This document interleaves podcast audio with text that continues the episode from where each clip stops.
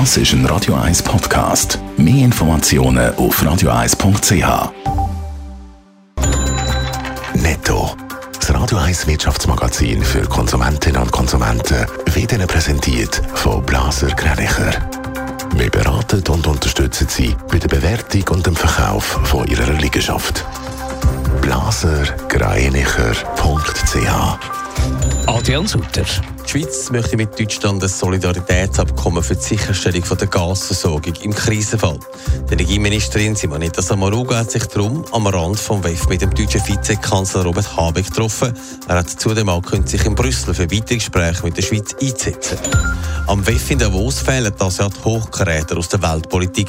Trotzdem steht thematisch der Krieg in der Ukraine im Vordergrund. Aber auch Themen wie der Klimawandel und Energiesicherheit sind weit oben auf der Agenda am Weltwirtschaftsforum Davos.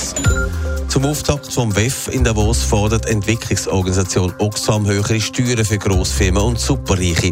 So soll die soziale Ungleichheit auf der Welt verbessert werden.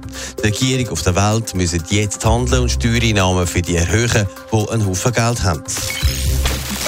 Im Rahmen des WEF in Davos trifft man sich vielfach einfach aus Höflichkeit. Viel kommt dabei aber nicht raus. Das ist offensichtlich anders beim Treffen zwischen dem Bundesrat Parmelin Sommaruga und dem deutschen Vizekanzler Adrian Sutter. Da hat es Resultat gegeben. Ja, der deutsche Wirtschaftsminister und Vizekanzler Robert Habeck und der Energieministerin Simonetta Sommaruga zusammen mit dem Wirtschaftsminister Guy Parmelin haben das Thema vermutlich schnell gefunden, Energieversorgung.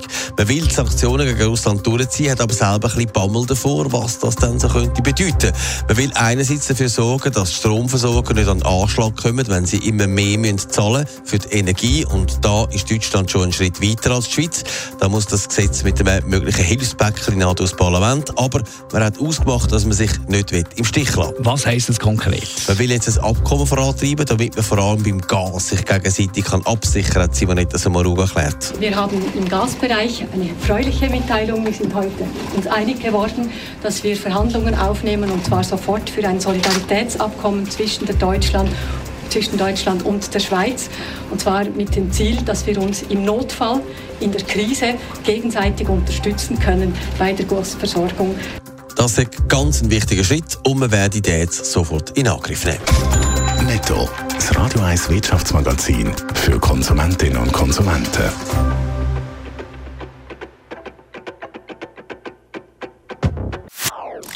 Das ist ein Radio 1 Podcast. Mehr Informationen auf radio1.ch.